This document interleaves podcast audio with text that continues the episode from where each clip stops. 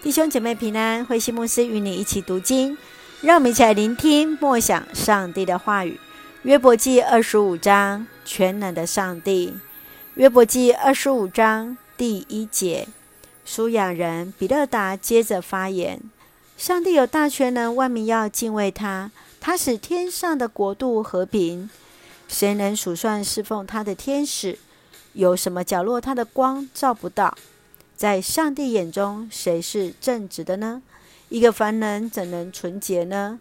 在上帝眼中，月亮没有光辉，星辰不算皎洁，何况那如蜡虫的世人？人在上帝眼中又算什么呢？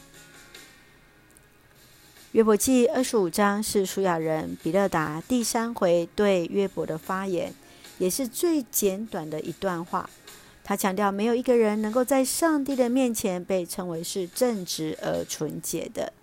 我们一起来看第六节。何况那如蜡虫的世人，人在上帝眼中又算什么呢？比勒达他已经完全忘了自己是来陪伴约伯，他为了坚持自己的想法而高举上帝的名，完全忽略掉了约伯那受创的心灵。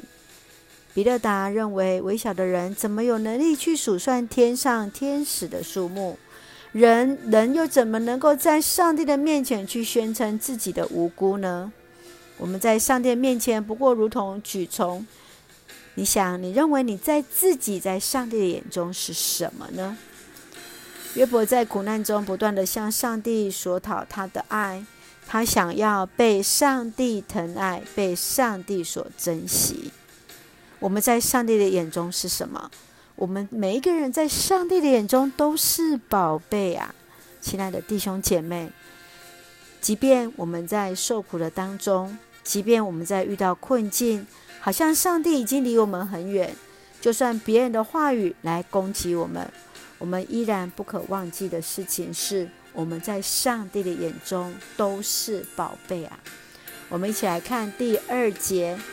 上帝有大权能，万民要敬畏他。他使天上的国度和平。是的，上帝是大有全能的，让一同来敬畏他，也相信上帝再一次将平安赐在我们的当中。我们一起用这段经文来祷告。